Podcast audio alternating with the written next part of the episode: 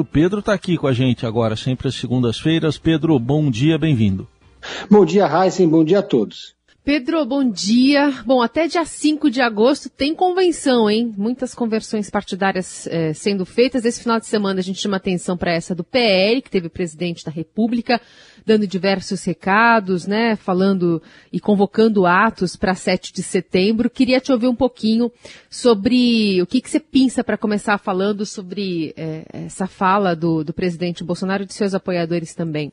Olha, Carol, inicialmente a expectativa no entorno do Bolsonaro, dos estrategistas, dos marqueteiros, desse núcleo mais político de campanha, era um discurso mais moderado, um discurso que com muita ênfase nas mulheres, que é uma questão para a campanha do Bolsonaro, e um discurso, claro, que agradasse também ao campo ideológico, a ala mais radical do bolsonarismo, mas é, a expectativa era que ele poupasse o STF e as urnas eletrônicas. Mas o presidente, como todos sabem, é imprevisível e não costuma seguir muito os roteiros pré-determinados e ele acabou soltando algumas pérolas no seu discurso, né? Chamou os integrantes do STF de surdos de capa preta e disse que eles vão ter que entender o que é a voz do povo.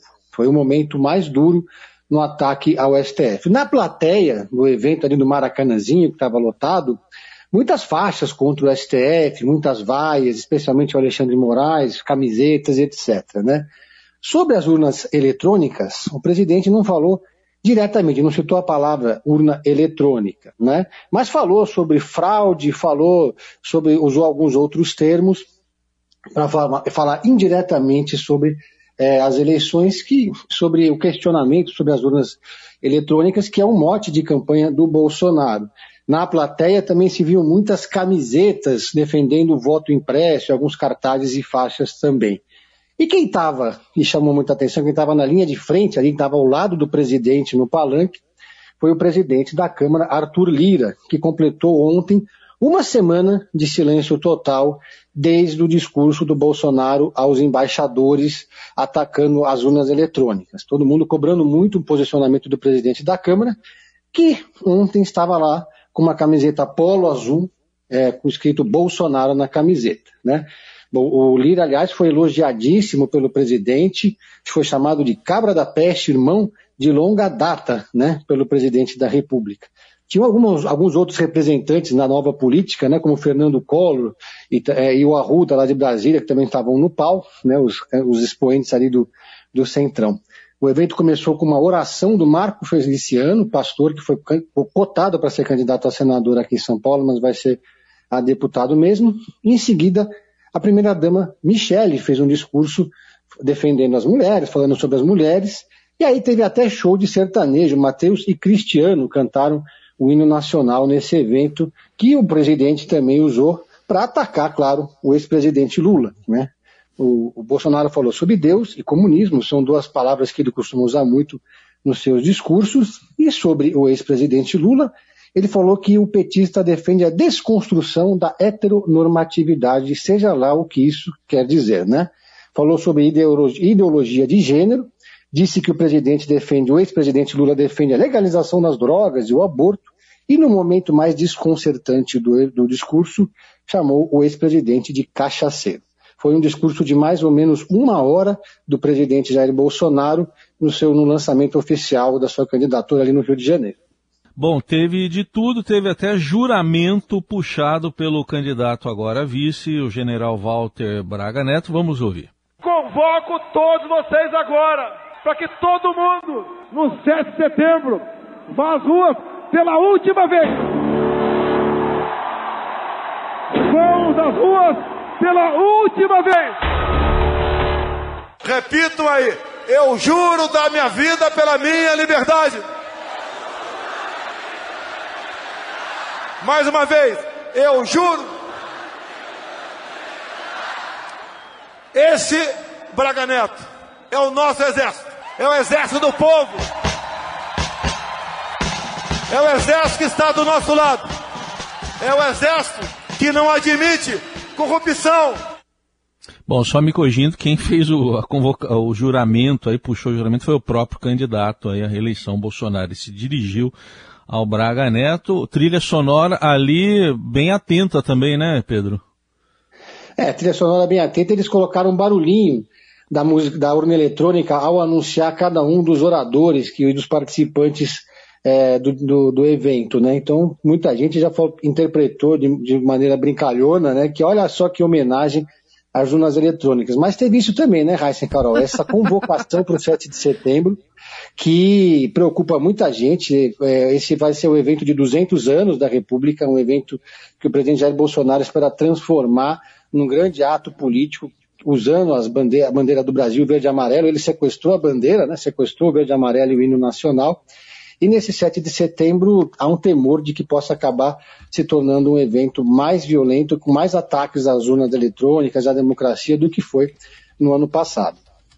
É, eu estava até tentando entender como é que isso vai se dar, né? Tem uma grande expectativa sobre esse 7 de setembro por parte é, né, dessa convocação que está sendo feita. Os ministros do Supremo parecem estar tá já esperando por isso, se movimentando, né, criando uma comissão para lidar com a segurança ali da, da região, da, da onde fica mesmo o, o o prédio do Supremo Tribunal Federal. E com, por parte da oposição, como é que, por exemplo, a, a campanha do ex-presidente Lula, dos petistas, enfim, é, podem estar tá se organizando para também esse 7 de setembro, ou não exatamente na data, mas para, de alguma forma, demonstrar uma força, né? Geralmente esses eventos servem para mostrar um território, não, Pedro? Exatamente. Não há consenso no PT nem na coligação do Lula. O próprio ex-presidente disse para, para aliados, defendeu em algumas reuniões, que não, não, não vale a pena tentar medir forças com o Bolsonaro no 7 de setembro, porque isso ia acabar aumentando, elevando a tensão, é, e também o PT correria o risco de não conseguir levar tanta gente para a rua nesse momento quanto o Bolsonaro, porque há uma mobilização instalada maior para o 7 de setembro do lado bolsonarista. Né? O PT, alguns petistas também, defendem a ideia de que é preciso tirar a, essa ideia da bandeira do Brasil, do verde e amarelo, seu Bolsonaro dessequestrar a bandeira, digamos assim, né? Hum. Defende que o PT, o Lula e os petistas no Brasil comecem a usar verde e amarelo. Mas outra ala acredita que não, que não adianta, que nesse momento o PT é vermelho mesmo e tem que usar essa marca, que é a marca histórica do partido, que não, que não adianta querer rivalizar com o Bolsonaro e com o bolsonarismo na questão da bandeira e do hino nacional nesse momento. O fato é que não há nenhuma articulação, nenhuma mobilização, por enquanto, para o 7 de setembro. E se houver também, tá, já está meio em cima da hora, né? Porque não, não é fácil você organizar um movimento amplo para medir forças nessa altura do campeonato. Então, eu acho mais provável que o PT abra mão de disputar as ruas no 7 de setembro, deixe para fazer isso em outro momento mais adequado e com mais mobilização, né, Carol e Reis? Análise política com Pedro Venceslau nesta segunda-feira. Agora um ping-pong aqui de convenções aqui no estado de São Paulo. O PP e o Podemos eh, já fecharam, né, Pedro, o apoio a Rodrigo Garcia. Exatamente. Rodrigo Garcia, com isso, já tem nove partidos no seu palanque, é disparado o candidato com mais apoio político nessa campanha aqui em São Paulo o que consolida para o Rodrigo Garcia a hegemonia do tempo de televisão no horário eleitoral gratuito, que começa agora em agosto. Né? É, o Rodrigo Garcia vai ter cerca de quatro minutos, quase o dobro do tempo dos seus principais adversários, né? É, do Tarcísio de Freitas e do Fernando Haddad. E nesse final de semana ele conseguiu o, o, apoio importante, consolidou, formalizou o apoio do PP, partido que no plano nacional apoia o presidente Jair Bolsonaro. Então tem para todo gosto no palanque do Rodrigo Garcia. Ele tem o apoio, por exemplo, do Solidariedade, que apoia o Lula. Né? Tem o apoio do próprio PSDB, do seu partido. Tem o apoio do, do União Brasil, né, que apoia o Luciano Bivar. Tem o apoio do MDB, que apoia a Simone Tebet. Ou seja, tem um monte de presidenciável de olho no palanque do Rodrigo Garcia, mas até o momento o Rodrigo Garcia não deu sinal de que tem interesse de colocar essa turma toda no seu palanque. A gente deu uma olhada nas redes sociais, fiz uma matéria no Estadão nesse fim de semana, mostrando que até agora nenhum dos presidenciáveis que o apoiam aparece nas redes sociais do, do, do Rodrigo Garcia e tampouco devem aparecer também no horário eleitoral gratuito. Na convenção do Podemos, nesse final de semana, o Rodrigo Garcia foi questionado sobre o seu vice, ou a sua vice. E se vai ser uma mulher, porque uh, o entorno do Rodrigo tem dito, defendido que ele escolha uma mulher. Eles fizeram pesquisas qualitativas que mostraram que seria muito importante ele ter uma candidata a vice e não um candidato a vice. Chegaram a falar na Renata Abreu, que se apresentou lá, se colocou como uma possível candidata a vice na sua coligação. Ele deixou em aberto, mas é muito pouco provável que o Podemos indique a candidata a vice. Né? Essa escolha hoje cabe ao MDB, partido que está fechado com o Rodrigo Garcia, tinha escolhido o nome do Edson Aparecido, ex-secretário da Saúde, que foi tucano até recentemente, fez a sua carreira política toda no PSDB, mas mudou para o MDB para ser o candidato a vice do Rodrigo Garcia, indicado pelo prefeito Ricardo Nunes. Mas o União Brasil resolveu reivindicar a vaga de vice. Está uma disputa muito acirrada nos bastidores por essa vaga. E o Senado, na coligação, do Rodrigo Garcia, ninguém quer saber do Senado. O Senado é, ficou desimportante para o Rodrigo Garcia nesse momento. Então, é, é essa questão está em aberto para o Rodrigo Garcia, tem que resolver essa semana. Né, vai, a, a, convenção do Rodrigo Garcia vai acontecer no limite na semana que vem, né, no final de semana que vem, ou seja, no sábado, e até lá ele deve anunciar o seu nome e o seu candidato a vice. Já o, o, no campo bolsonarista, né, o astronauta Marcos Pontes, do PL, foi anunciado como candidato oficial do bolsonarismo em São Paulo. Não vai ser o único, né? Porque deve ter ainda a candidatura da Janaína Pascoal e eventualmente outras candidaturas no campo bolsonarista. Eles estão tentando unificar numa candidatura só, mas está difícil. Bom, então a gente vai ter ainda até o fim da semana essa divulgação, né, ou a decisão sobre o nome do vice de Rodrigo Garcia. A Haddad também está esperando, né? Exatamente. O Haddad ainda sonha com a candidatura da, da Marina Silva como sua vice. É um nome que, que agregaria muito, não só por ser mulher, por ser uma mulher negra, mas também por ser um nome mais de centro, é, um nome menos identificado com o campo da esquerda. A outra opção com a qual o, o, o petista trabalha é, é o, o ex-prefeito de Campinas, Jonas Donizete, do PSB, que é homem, mas é considerado um político mais também de centro, mais conservador, e ajudaria a contrabalancear a chapa. O problema para o Haddad é que o PSOL né, está reivindicando a vaga de vice. Gostaria de indicar o presidente do partido, Juliano Medeiros. O PT não quer de jeito nenhum esse, esse, cenário, esse nome, né, ou algum nome do PSOL, porque seria uma chapa que pregaria para convertidos. Então não está não tá pacificada essa questão ainda no, no PT, deve, isso deve ser resolvido também nos próximos dias. O Senado, no Senado, o candidato é o Márcio França, mas também já há uma disputa para ver quem vai ser o primeiro suplente do Márcio França. Porque é muito provável, e faz parte do acordo nos bastidores, que Márcio França tenha um ministério para chamar de seu no governo Lula. Né? Então, se isso acontecer, o primeiro suplente do Márcio França vai assumir o Senado. Então, é uma vaga que é muito cobiçada, porque é um provável senador que vai assumir essa, essa, essa vaga. Né? Márcio França hoje lidera com folga as pesquisas de intenção de voto para o Senado em São Paulo, especialmente depois que o Datena desistiu de ser o candidato. O Datena era quem liderava as pesquisas, mas agora preferiu ficar mesmo na televisão. O PT aguarda essas definições, enquanto isso prepara uma agenda intensa de viagens do Márcio França com o, o Geraldo Alckmin e o Haddad pelo interior. O PT aposta muito na, na, presença e na figura do Geraldo Alckmin para converter alguns votos, os votos de tucanos que votaram a vida inteira, nas últimas três décadas no PSTB, aqui em São Paulo. Né? É, o, o PT diz, costuma argumentar, que o Rodrigo Garcia é um cristão novo no PSTB, de fato ele só se filiou ao ano passado no PSTB, ele era do DEM, que hoje virou União Brasil, e tucanos da velha guarda estão muito próximos realmente do PT hoje, como Aloysio Nunes Ferreira, que declarou já voto no Lula. Então existe essa expectativa, porque o PT sabe que há uma dificuldade muito grande para o partido no interior do Estado que é muito antipetista. Né? É, o PT tem uma força muito grande na capital, já governou a capital três vezes, mas nunca passou nem perto de, de, de governar o Estado de São Paulo.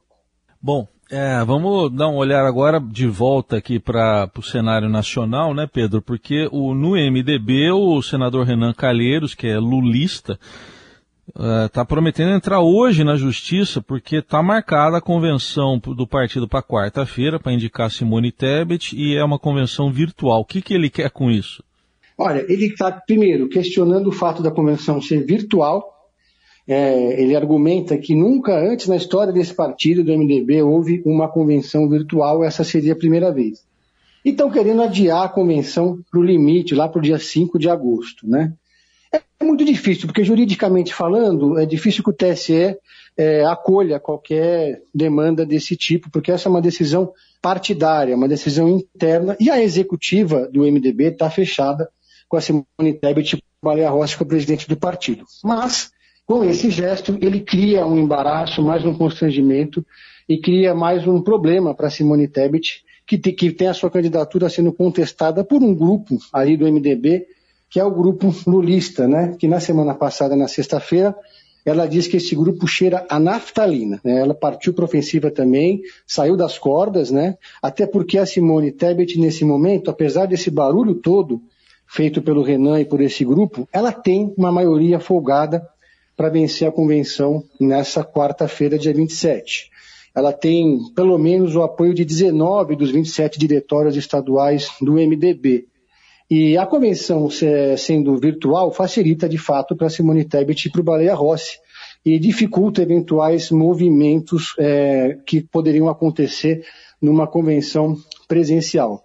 É uma convenção que vai ser para marcar posição mesmo, para formalizar a candidatura, porque a ideia é que na semana que vem, ou nos próximos dias, depois da convenção, seriam feitos mais dois eventos, um em Três Lagoas, que é a cidade, lá no Mato Grosso do Sul, a cidade da Simone Tebet, onde ela foi prefeita, e outro em São Paulo. Esses dois eventos devem ser feitos aí já com o PSDB no palanque e esperam é, contar também com a presença do Tasso Gereissati, que é apontado como candidato a vice. Mas, aliados do Tasso dizem que ele anda meio, meio é, chateado com, essa, com esse imbróglio no MDB e com a falta de empenho e de entusiasmo do PSDB com a candidatura da Simone. A Simone Tebet vai contar com o tempo de televisão do PSTB, né, vai contar com o PSTB na coligação, mas nos estados os tucanos têm projetos é, individuais que não são os mesmos projetos da senadora. Aqui em São Paulo, por exemplo, é, nada indica que o Rodrigo Garcia vai mover um dedo para ajudar a Simone Tebet na candidatura dela aqui em São Paulo. Não tem, por exemplo, na sexta-feira agora, né, a Simone veio aqui para São Paulo e foi visitar uma fábrica de cultura em São Bernardo do Campo, né, fábrica de cultura, que é um equipamento estadual, mas é, quem foi acompanhar a, a, Simone, a senadora, foi o prefeito da cidade, Orlando Morano, que é tucano. Mas o governador preferiu não estar presente. Pra, por quê? Para não chatear também o Luciano Bivar, que também é candidato a presidente. Então, isso vai se repetir em outros estados onde o PSTB tem alguma força. Né? É, lá no Rio Grande do Sul, por exemplo, nada indica que o Eduardo Leite, o candidato do PSTB, vá se esforçar para a candidatura da Simone Tebet. Quem sabe se depois do horário eleitoral ela crescer um pouco, sair da casa dos 2, 4, até 4%, que é a pontuação dela, o entusiasmo aumente. Né? O marqueteiro, a equipe de comunicação da Simone acreditam, eles acreditam que lá para a segunda semana de horário eleitoral de televisão, a Simone pode dar um crescimento, ter um crescimento, porque ela também vai ter um tempo de televisão considerável. Uma aposta maior, inclusive, nas inserções, nos comerciais, do que nos blocos. Mas tem muito chão até lá, e até lá ela vai sim ser questionada o tempo todo por conta da, de estar tá aí na margem de erro nas pesquisas, né, Heisen e Carol? É, ainda não, não, subindo né, nas pesquisas, apesar de uma exposição um pouquinho maior, e claro, vai ganhar mais ainda a exposição daqui para frente. Pedro, e aí, assim, nomes do MDB que, que, que podem, né, ou estão junto com a Tebet, tem aí o Michel Temer, né? Ele tem dito que primeiro turno deve se manter o partido com o nome, com o apoio da Simone Tebet, né? Exatamente. O Michel Temer, na semana passada, recebeu essa ala dissidente de MDBistas, né, se reuniu com eles e ouviu um pedido, né, pedido de adiamento da convenção e para que ela fosse presencial. O Michel Temer, então, é, repassou esse recado para o presidente do partido, Baleia Rossi. Muita gente interpretou esse gesto do presidente Michel Temer como o apoio a esse grupo ou mesmo como uma sinalização de apoio ou de aproximação com o PT. Porque não por coincidência, não por coincidência numa sabatina para o portal UOL, né, o ex-presidente chamou a Dilma de honestíssimo, o que marca um pouco uma mudança no discurso do Michel Temer e no posicionamento dele. Há um tempo atrás, ou logo no final do ano passado, ou até recentemente, o Temer fazia gestos para o Bolsonaro. Vamos não esquecer que no ano passado o Temer viajou para o Líbano é, no avião presidencial, liderando uma comitiva do governo brasileiro. Chegou a conversar com o presidente eh, Bolsonaro algumas vezes, a dar conselhos para o presidente, mas os dois acabaram se afastando. E o Temer chegou, segundo alguns jornais disseram, a dizer para interlocutores que no eventual segundo turno apoiaria o Bolsonaro. Então muita gente reparou que houve uma mudança no comportamento do presidente. Mas nesse final de semana eu conversei com um interlocutor muito próximo do Temer, que disse que o, o, gesto dele foi apenas um gesto para dentro do partido, um gesto para contemplar esse grupo de MDBistas, mas que na verdade ele está sim fechado com a Simone Tebet. É, existe um grupo ainda que prega o volta a Temer, ele mesmo já não, não conta com, com isso, não está se apresentando como candidato a presidente, né? E deve ficar mesmo no palanque da Simone. Agora, já no segundo turno, a indicação é que o MDB deve, em peso, apoiar o ex-presidente Lula se tiver, uhum. claro, o segundo turno. Por isso que muita gente é, no MDB já tem trabalhado a turma do deixa disso, né? Para evitar que o clima fique tenso demais e que se explodam pontes já no primeiro turno entre o MDB, entre a Simone e o Lula.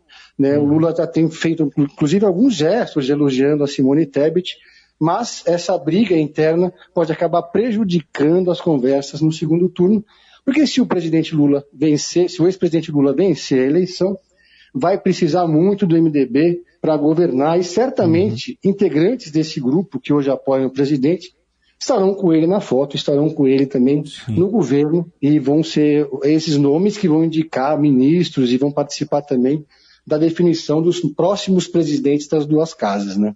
Uhum.